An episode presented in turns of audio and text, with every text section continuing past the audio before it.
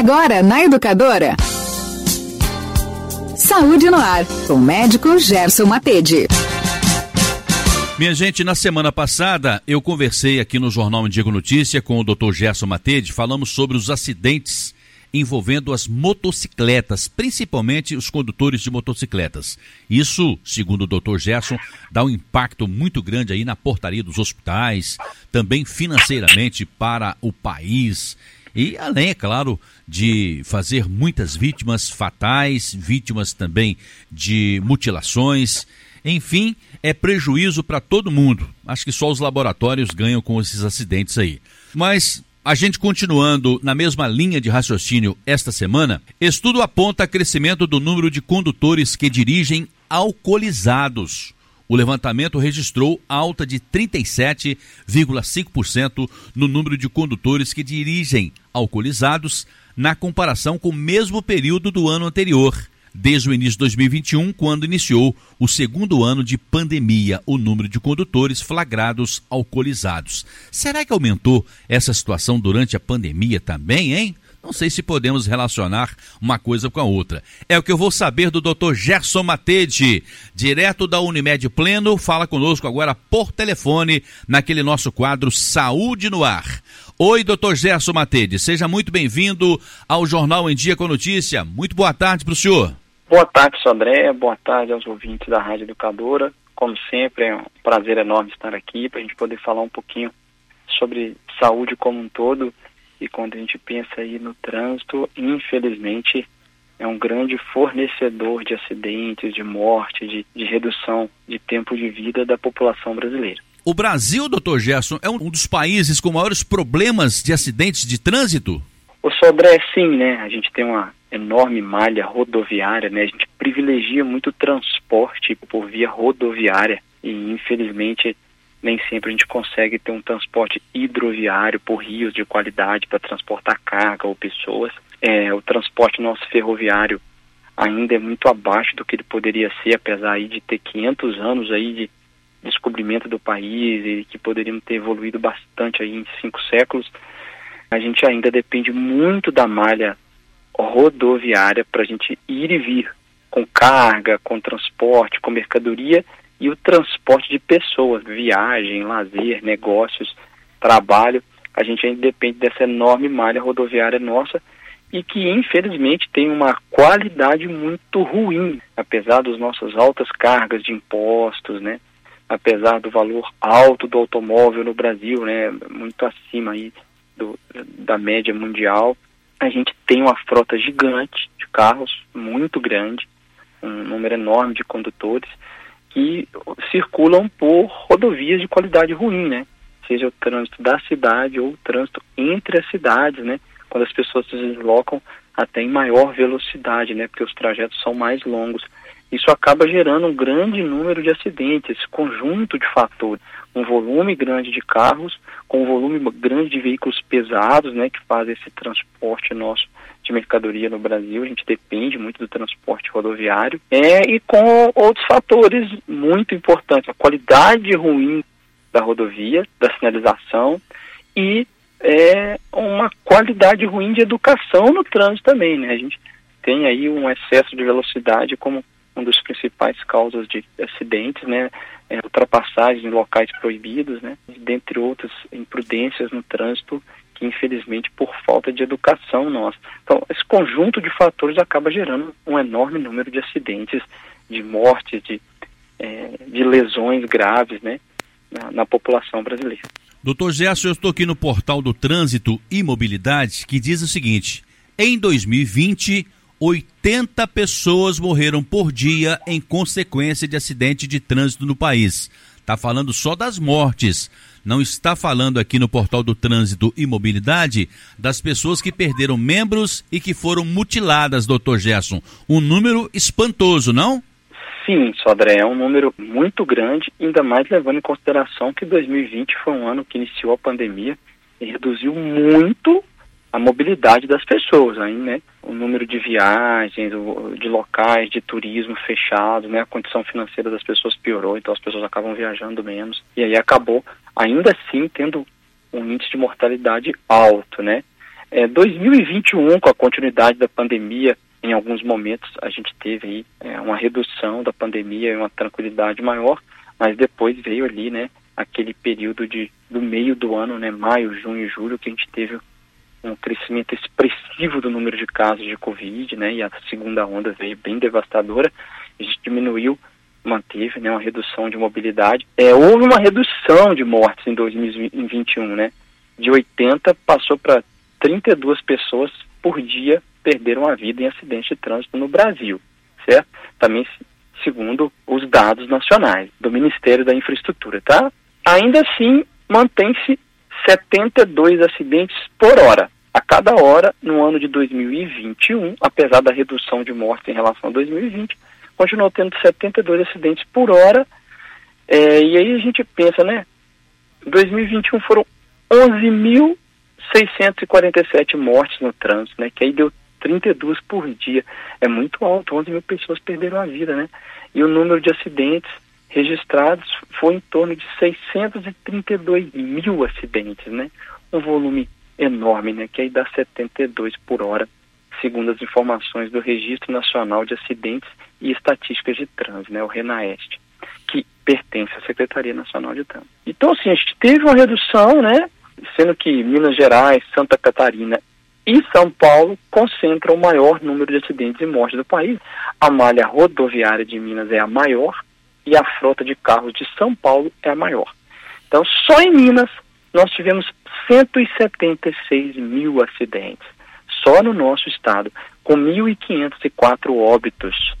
Então a gente tem aí né, um, um volume enorme Minas Gerais, tá entre os primeiros, né? Na verdade, Minas Gerais está em primeiro, né? São Paulo foi um pouco abaixo aí, com cerca de 50 mortes a menos. É, então a gente tem muito a melhorar em Minas Gerais, né? Talvez continuar investindo na educação dos adultos, na informação, mostrando os dados para ver se as pessoas se conscientizam um pouco mais e aumentando cada vez mais. E infelizmente, cada vez mais tem que se aumentar. O rigor da lei no Brasil, o Código de Trânsito brasileiro é um dos mais rígidos do mundo, né? É um dos poucos que adota, por exemplo, tolerância zero para uso de álcool, né? Não existe uma, um limite que, que é aceitável, né? Não se aceita álcool em nenhuma concentração no sangue para os motoristas brasileiros para tentar reduzir a mortalidade, visto que né, os acidentes estão muito correlacionados também à ingestão de álcool e à perda do reflexo, da noção, né?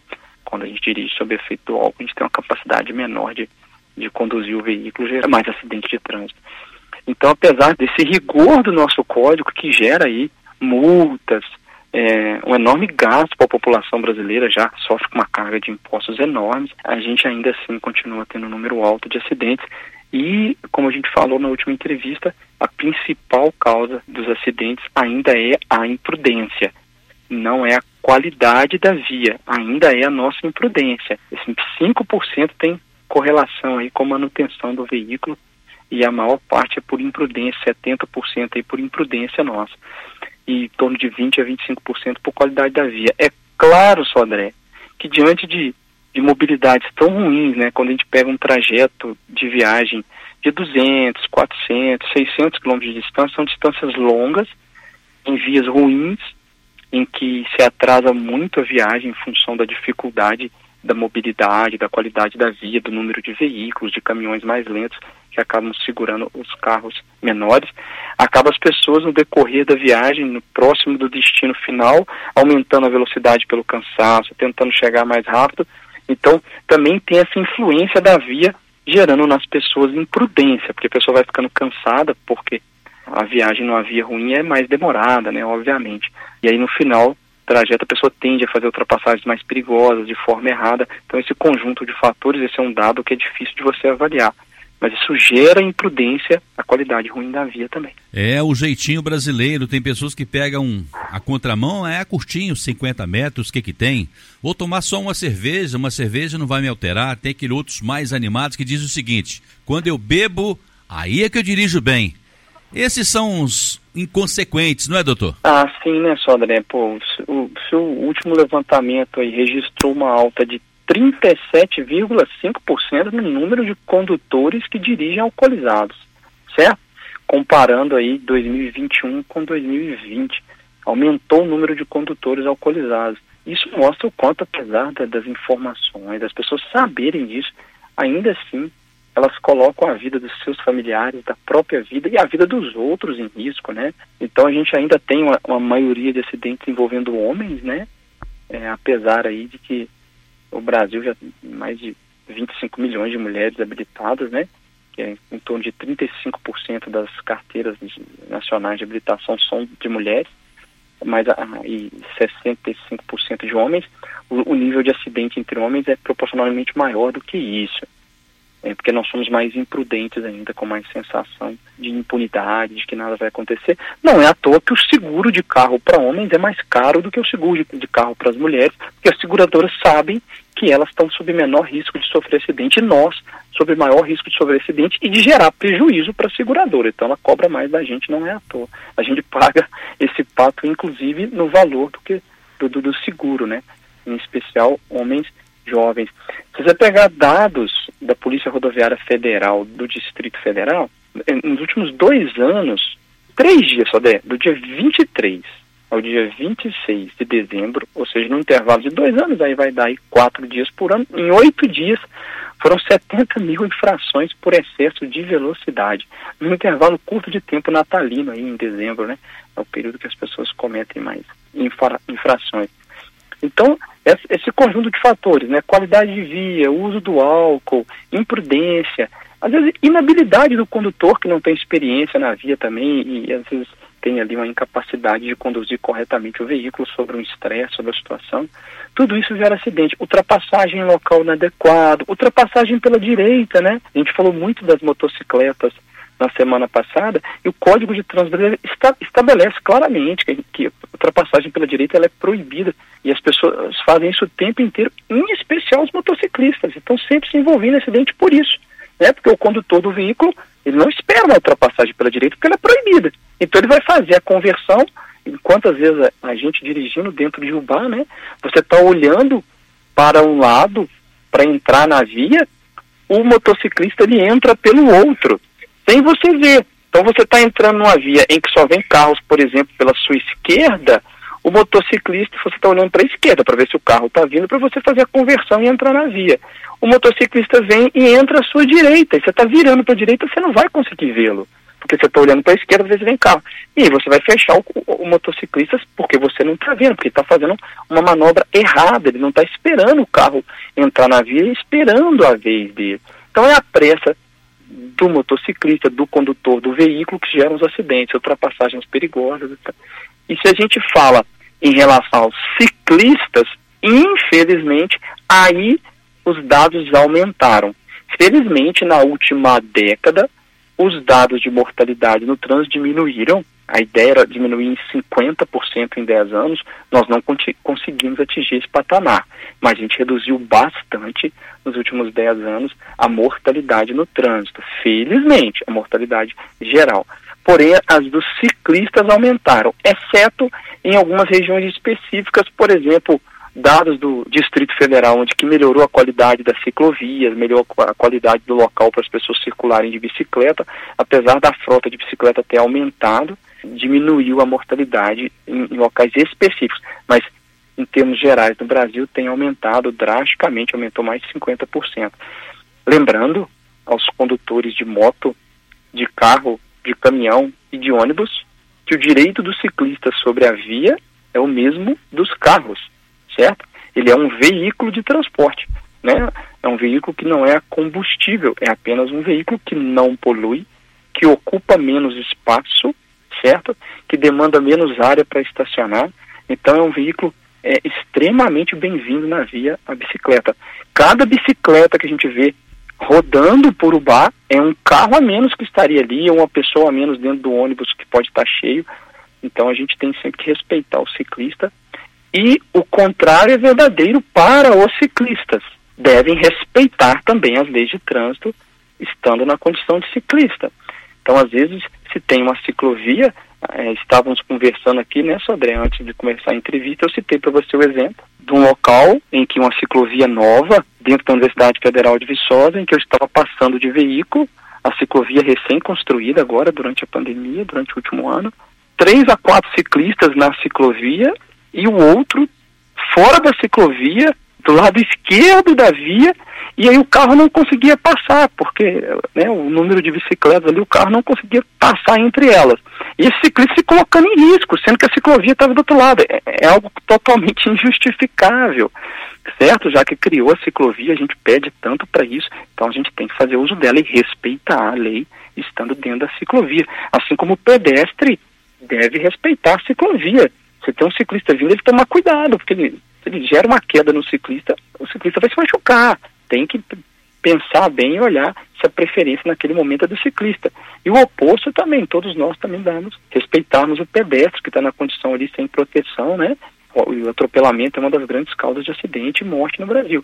Então, se a gente entende que o trânsito ele é comunitário, ele pertence a todos, todos nós precisamos nos deslocar no dia a dia para o trabalho, para o lazer, para a alimentação. É, é, óbvio falar isso, André, mas você já fez esse comentário comigo várias vezes, né, Sodré? E às vezes eu reproduzo. O óbvio tem que ser dito, que às vezes as pessoas demoram a absorver o óbvio. Então, se a gente depende do trânsito no dia a dia para ir e vir, para o lazer, para o trabalho, todos nós dependemos, eu dependo e as outras pessoas que compartilham as vias comigo também dependem. Então, a gente tem que respeitar um ao outro. Não tem como a gente é, sair de casa para se deslocar sem usar as vias de trânsito. Então ela pertence a todos, eu não tenho preferência sobre o outro. Então se eu sou um pedestre e o sinal está fechado para o pedestre, eu tenho que respeitar o sinal fechado.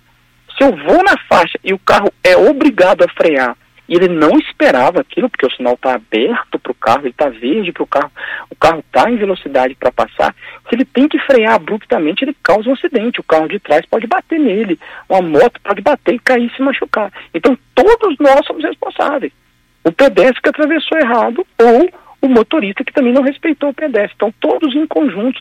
Se cada um pensa no outro e faz a sua parte, todos saem ganhando. Fica melhor para todo mundo. Toda atitude altruísta no trânsito, ela gira e traz um benefício de volta para mim. Então, toda vez que eu tenho esse tipo de atitude, quem sai ganhando sou eu, não é só o outro. Se a gente tivesse essa noção do coletivo mais firme, mais internalizada em nós brasileiros, a gente usufruiria de um país muito melhor no trânsito, dentre vários outros fatores do país que a gente tanto luta para melhorar. E será que, Sodré e ouvintes, a solução está só investir nas crianças? Será que a gente só vai melhorar isso nos próximos 10, 20 anos, investindo pesado na educação é, básica e no segundo grau, orientando as crianças e adolescentes sobre o trânsito para que esse trânsito melhore? Até Será lá vai morrer muita nós... gente, né? Pois é. Será que nós adultos realmente não temos solução, Sodré? Né? Será que a gente não pode melhorar? Né? A, gente, a vida é uma eterna mudança, é um eterno ciclo de melhoria até a nossa morte, né? Que a gente viva aí até 100 anos e aprendendo até os 99, né, Sodré? Que seja assim. Então a gente pode pensar em mudar, diminuir o egoísmo e, e parar de choramingar pelo erro do outro e passar a olhar e internalizar o que nós podemos melhorar, né? E aí, consequentemente, vai melhorando para todo mundo. Fazer um comentário aqui. Há 11 anos eu estive no Rio de Janeiro gravando uma entrevista com Luiz Penido, hoje narrador esportivo da Super Rádio Tupi, e eu perguntei para ele quanto tempo era necessário para preparar uma equipe com a cara dele, do jeito dele, para a cobertura de uma Copa do Mundo de futebol. Ele me disse dois anos. Eu falei assim, dois anos não é muito tempo? Ele disse, não, não é muito tempo porque o óbvio tem que ser dito. Então, é, foi a partir desse comentário do Luiz Penido, nascido em Juiz de Fora, e tem uma carreira de grande sucesso na narração esportiva no Rio de Janeiro, sobretudo alternando um período na Tupi, um período na Globo, voltou para Tupi, retornou à Globo, agora retornou para Tupi. Então, foi lá que eu fui gravar uma entrevista com Luiz Penido para o meu TCC, para o meu trabalho de conclusão de curso aqui na Unifagoc, viu, doutor Gerson? Sim, Sodré, eu não me atrevi a contar a história porque eu não ia lembrar de todos os detalhes como você, né? E, e, sempre que você conta essa história e, e toca nesse assunto, e é, de fato o Luiz Penito está certo, né? Infelizmente, às vezes o óbvio precisa ser dito, e às vezes o óbvio é até difícil de explicar, ele é tão óbvio que você fala, como que eu vou explicar? Porque é tão óbvio, supostamente o outro já deveria saber disso. Como, por exemplo, é óbvio que a via pública é de todos nós e que a mudança interna de cada um gera benefício para o coletivo. Né? O senhor falou das responsabilidades do ciclista também e dos direitos e deveres e obrigações que o ciclista tem. E aí eu estou me lembrando aqui que quando eu vejo um ciclista pedalando, evidentemente, é um Brasil mais saudável, não é, doutor Gerson?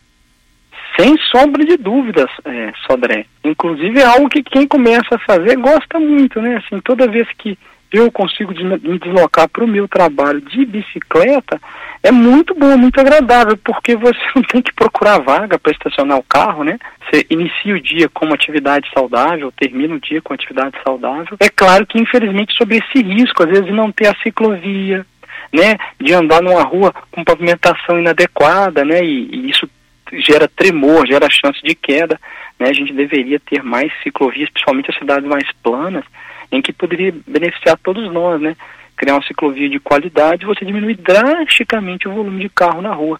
E aquela pessoa que não tem opção de ir de bicicleta, que ela precisa do carro, seja porque o trajeto é longo, seja por outro motivo, é, vai diminuir o volume de carros para que aquela pessoa se desloque melhor se o número de pessoas usando bicicleta fosse fosse maior. Lembrando, Sodré, que a frota de bicicleta no Brasil é maior do que a frota de carros, felizmente. Mas infelizmente nem sempre essas bicicletas estão sendo utilizadas, né? Estão às vezes guardadas em casa em função da dificuldade de deslocamento com elas.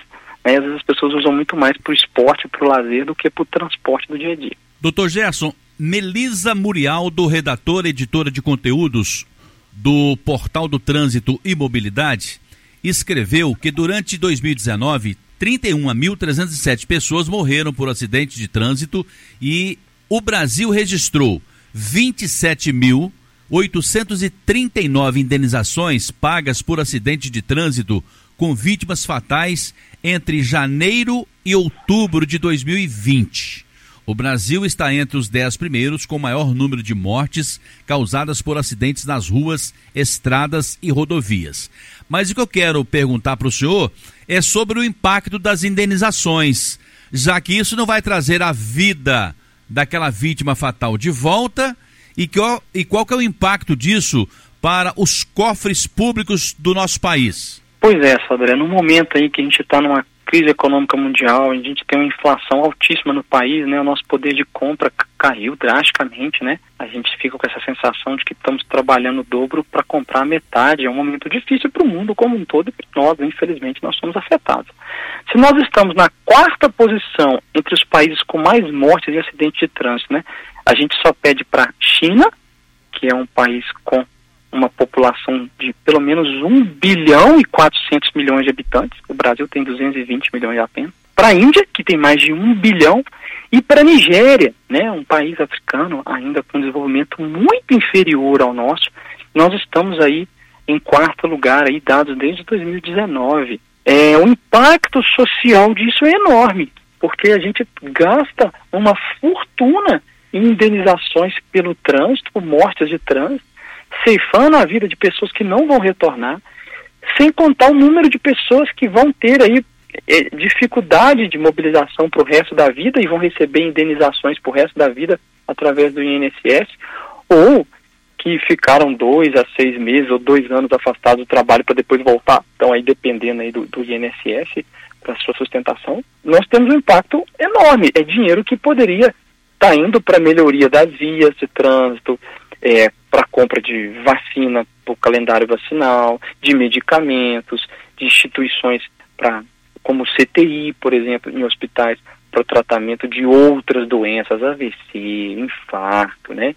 É, infecções graves em que a pessoa precisa de um suporte avançado aí de vida e que não às vezes não vai ter vagas, né? É um problema do nosso país de longa data, o acesso a profissional de saúde qualquer coisa a mais que poderia ser investido em outras áreas e trazer saúde para a gente, que seja lazer, parques ou qualquer outra coisa, mas que está sendo gasto aí. Poderia evitar esse gasto, obviamente também evitando as mortes, né, em consequência aí dos acidentes. Então, doutor Gerson, eu posso afirmar que no Brasil os que mais têm probabilidade de morrer em um acidente de trânsito são os homens jovens, condutores de motocicletas. É, sim, sem sombra de dúvida, e quando você pega dados do mundo todo, Não, o Brasil é um pouco menos que isso, mas você pega dados do mundo todo, a imprudência dos motoristas causa 90% dos acidentes no mundo, certo? Então, se a gente melhorar a nossa prudência no trânsito, apesar das vezes a via ser ruim, se a via é ruim, se ela é mal pavimentada, se ela tem pouca sinalização, é obrigação do condutor reduzir a velocidade, se adaptar à característica da via. Por mais chato que isso seja, por mais às vezes revoltante que isso seja, porque a gente paga imposto, gostaria que a via fosse melhor. Mas ainda assim, não adianta dar o um murro em ponta de faca, né? Se eu continuo com a velocidade, uma hora eu vou continuar causando os acidentes. Não é à toa que 90% tem a ver com imprudências. Vou citar aqui uma frase do José Aurélio Ramalho, do Observatório Nacional da Segurança Viária. É, abre aspas. Nós preparamos as pessoas para que passem na prova e evitem multas. O correto seria que os motoristas fossem formados treinando sua percepção de risco para cada situação. Então, às vezes, é aquele teatro para poder passar numa prova, né? Por exemplo, um teatro, porque em Minas Gerais, por exemplo, é obrigatório você fazer ali o controle de embreagem só com o pé. Se você fizer no Espírito Santo, eles te orientam a usar o freio de mão. Ainda tem diferença da prova de um estado para outro. E e tudo se a gente saísse desse teatro, dessa prova, apenas para evitar multa ou passar na prova e passasse a ter um ensinamento mais educativo de percepção de risco para cada situação, de redução de, é, de acidentes, seria muito mais produtivo, né? E as pessoas tirariam a carteira de trânsito mais, muito mais qualificadas para isso. Doutor Gerson, quem sofre mais no trânsito? São as mulheres? São os condutores educados? São as crianças ou são os idosos? Ô Sodré, eu não tenho esse dado estruturado para te responder. Mas assim, normalmente quem mais sofre acidente e mais perde a vida e tem mutilações são homens jovens, certo? Agora, se a gente pensar quem mais sofre, é injusto com as crianças e os idosos, né, que muitas vezes não são condutores e sofrem de atropelamento e acidentes em função da imprudência do outro apesar de mais homens jovens sofrerem acidentes, muitas vezes esse acidente é por escolha dele. Ele escolheu esse erro, essa imprudência, né? Então eu acho que quem mais sofre é aquele que não comete a imprudência e se torna vítima, né? Às vezes as crianças, os idosos ou as mulheres, né? Que são menos responsáveis por acidentes de trânsito e morte no Brasil, né? O senhor disse que se for esperar que a educação comece a dar resultado nas crianças, pode ser que nós iremos esperar 10, 20 anos. Enquanto isso, o que, que está sendo feito para educar ou corrigir um drástico erro no trânsito que vem matando muitos brasileiros e pessoas pelo mundo afora? Ô, André, na última década, né, se tem iniciativas de educação, de aumento é, da punição, né, das regras no trânsito, nosso código de trânsito se tornou cada vez mais rígido para tentar diminuir isso e de certa forma está diminuindo, né? A tolerância zero ao uso do álcool no, é, no trânsito são coisas que geram inicialmente revolta. Eu lembro quantas pessoas ficavam revoltadas. Ah, mas não pode beber nem dois, três copos para poder dirigir. A gente não pode se divertir. Que diferença isso faz? Hoje as pessoas entendem melhor, né? Toda mudança inicialmente gera aí uma certa aversão e aí inicialmente ela é educativa por exemplo, uso obrigatório de cinto.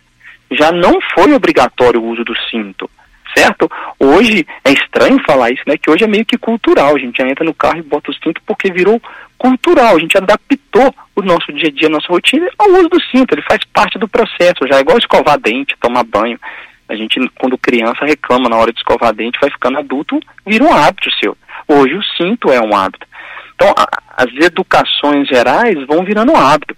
Por exemplo, Sodré, já foi permitido fumar em avião, já foi permitido fumar em ônibus. Hoje a gente pensar isso é um absurdo, um ambiente fechado em que uma pessoa com asma, com alergia, ou não fumante, que não tem nenhum problema de saúde, mas é extremamente desagradável o cheiro, né?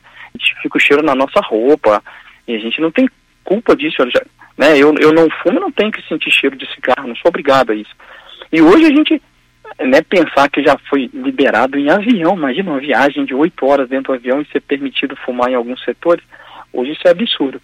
O uso do cinto se tornou obrigatório e hoje a gente entende como absurdo a ingestão de álcool e, e direção porque perde o reflexo, não é algo que vai dar certo. Hoje você tem aplicativos de transporte, você tem o, o meio do táxi, você tem uma, a carona, você tem várias outras estratégias para reduzir isso, né? Se 70% das vítimas são jovens entre 18 e 34 anos, 70% das vítimas são jovens entre 18 e 34 anos. Então, pessoas que tinham toda a vida pela frente, né? Metade das vítimas, tanto em termos de óbito quanto de lesões permanentes por resto da vida, produto de um acidente de trânsito no país, estão entre 25 e 44 anos de idade. São pessoas jovens que têm total potencial de crescimento no trabalho, de aprendizado é, educacional, de aprendizado acadêmico e, por que não, de aprendizado no trânsito. São pessoas que estão abertas a novas informações, aprendendo novas tecnologias, o uso do, do smartphone. Hoje em dia a gente faz é, reuniões virtuais por causa da pandemia, a gente aprendeu isso que a gente não fazia. Por que, que a gente não pode aprender a dirigir melhor no trânsito, a ter educação? É, nós estamos aí na idade produtiva de crescimento de aprendizado, a gente pode crescer o nosso aprendizado no trânsito também.